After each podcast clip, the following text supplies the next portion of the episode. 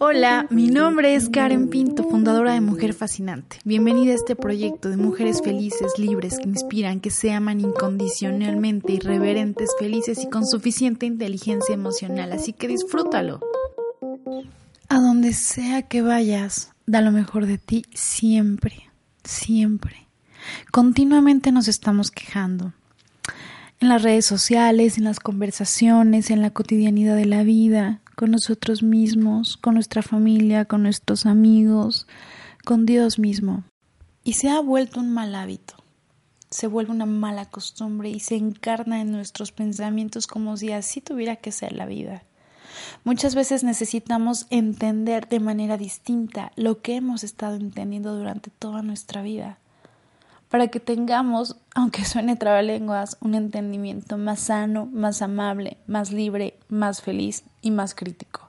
Lo he dicho en casi todos los podcasts, la actitud ante la vida casi casi lo es todo. Porque podrás estar en el peor lugar, podrás estar en un lugar desagradable, podrás estar en un trabajo que no te gusta, en una relación que no te gusta. Y tu actitud es la que te va a salvar, o sea, depende de cómo lo veas. Y es que a veces necesitamos como, ponernos un filtro en la mente o unos lentes como para ver las cosas de una manera diferente. Y entonces ahí donde estás, busca dar lo mejor de ti.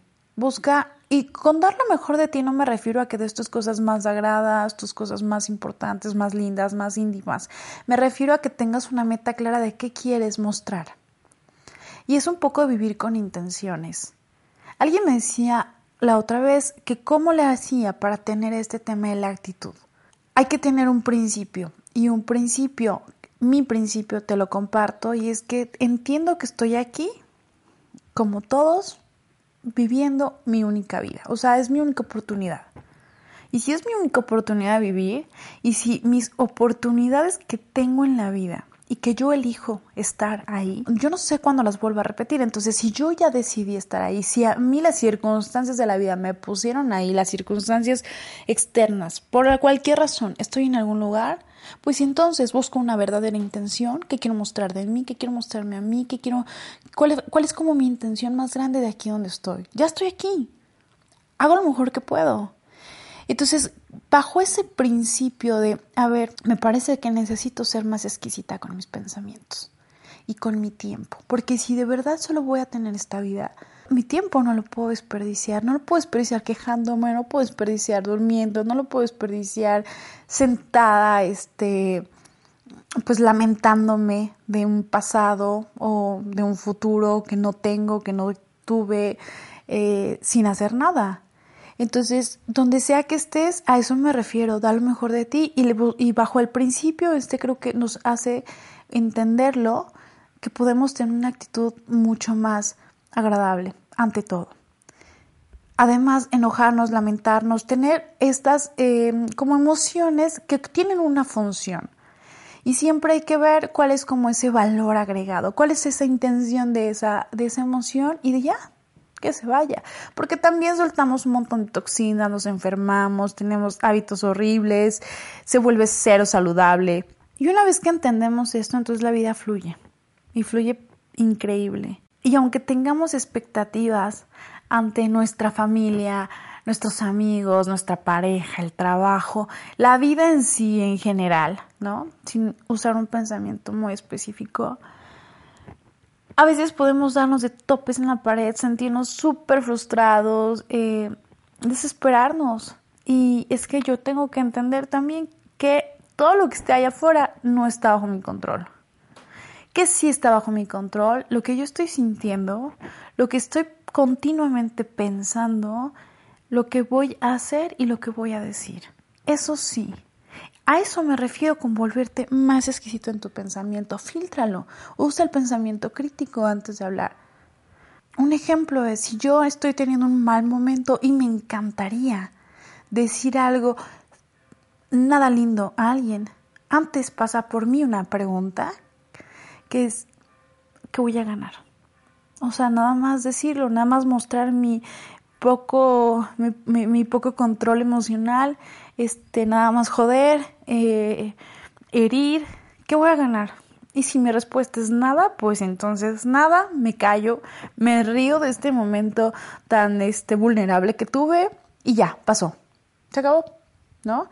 No voy a quedar ahí ni 10 años, ni 3 meses, ni porque no le dije, ya, así lo decidí. Y respeto un poco mis decisiones. Y entonces hay que dejar ir lo que decíamos en el podcast pasado, dejar ir esas cosas, o sea, es, está cañón que tu presente lo estés viviendo mal, o triste o quejándote, lamentándote, o derrumbándote o usando de excusa una situación que pasó hace 30 años, hace 5 años, o sea, hace un montón de tiempo. Quizá tenías 5 años, te contaron una historia, tú te contaste otra, fuiste dictándola y ahora tus treinta y tantos años, pues entonces no puedes ser feliz por esa historia.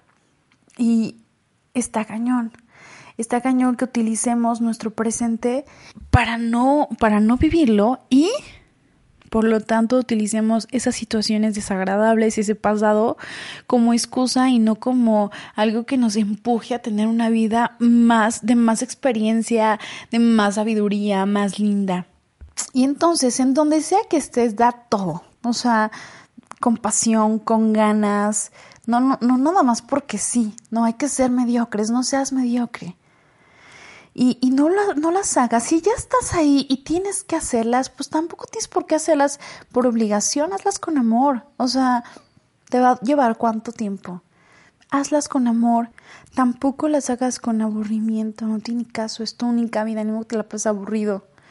Este, y, y si no te vas a estar divirtiendo, no vas a poner música, echarte un bailecito, disfrutarlo, pues no tiene ningún sentido, ¿no? Digo, hay una, hay una premisa, este, que no me acuerdo quién la dijo, pero dice que si te pones, o no, si nos ponemos serios nos volvemos muy tontos.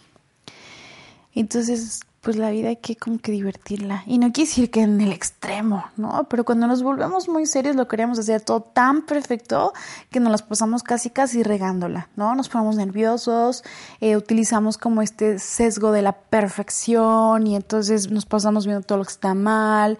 Digo, nos ayuda porque también nos ayuda a darnos un buen feedback y demás, pero no en extremos, o sea, como que busca siempre tu punto medio ponle muchas ganitas, ponle mucho esfuerzo, madruga, o sea, no, no, no te levantes a las 12 del día y que la vida te vaya de las manos, o sea, aprovecha todo lo que puedas de la vida, del tiempo, de las cosas que hay, disfruta, puedes quedarte hasta una hora sentado en algún lugar meditando, observando, escuchando música y va a estar delicioso dejar el teléfono un rato, poder conversar, poder hacer monólogo, grabarte, eh, escribir, leer, o sea, busca, busca que sean tus mejores eh, decisiones las que estés tomando todo el tiempo.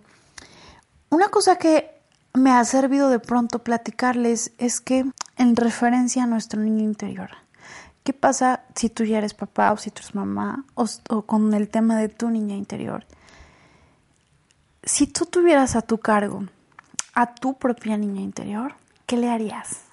¿Qué le darías de comer? ¿Qué le darías de beber? ¿Qué, con, con, qué tipo de personas la presentarías? ¿Con qué tipo de pareja te gustaría que estuviera? Si estuviera en algún lugar, ¿qué le dirías? ¿A dónde la redirigirías o cómo le explicarías que se reinventara el mundo? ¿Te gustaría que estuviera sufriendo? Le contarías las historias más terribles, le darías de comer cualquier cosa, o es más, ni siquiera le darías de desayunar hasta que haya algo. ¿Qué harías? Si tú tienes a tu cargo a ese niño o esa niña interior, ¿cómo la cuidarías? Porque ahí la tienes y ese eres tú. Entonces, ¿qué le estás dando? Y a veces nos pasamos sacrificándonos por el otro. Y el otro ni en cuenta, ¿no? o, esperando el agradecimiento del otro o de la otra. No, creo que somos tan seres independientes, tan seres libres, tan seres felices, que nos toca primero cuidarnos a nosotros, a nuestros niños interiores. ¿Qué le estaríamos dando? ¿Qué, qué consejos le darías? Porque como lo llevas contigo todo el tiempo, yo estoy segurísima, o sea, que tú no estarías alimentando a esa niña con creencias súper tóxicas y aparte no le estarías diciendo, oye, seguro cuando ya seas grande, o sea, tú deberías andar con puro patán, ¿no? O en caso de los hombres, igual. Entonces, ¿qué es lo que te está haciendo falta para disfrutar la vida? ¿Qué es lo que te está haciendo falta para decir, va con todo, me encanta, qué, qué alegría, qué felicidad, gracias, ¿no? Ya hablamos de la gratitud. de verdad esa actitud de gracias, gracias porque estoy despertando, gracias porque estoy aquí, gracias porque todo está bien, gracias ay, por, por, vivir, ¿no? Porque vivir, aunque suene chistoso, pues es lo más bonito que nos puede pasar en la vida. Entonces recuerda esto, lo que está bajo tu control está increíble. Muévelo, modifícalo, haz lo que tengas que hacer. Lo que no, déjalo ir, deja que fluya, ponlo en su lugar y entiéndelo de una manera distinta. Y la actitud de tu vida te va a dar después de entender de alguna forma que solo tienes esta vida Tienes que disfrutarla, ser exquisita con tus pensamientos, con las cosas que haces, con las cosas que piensas y con las cosas que dices. Y por último, observa cómo estás cuidando a tu niño interior y qué le estás dando, porque ese eres tú. Que tengan una semana increíble con la mejor vibra del mundo. Les mando un abrazo con mucho cariño.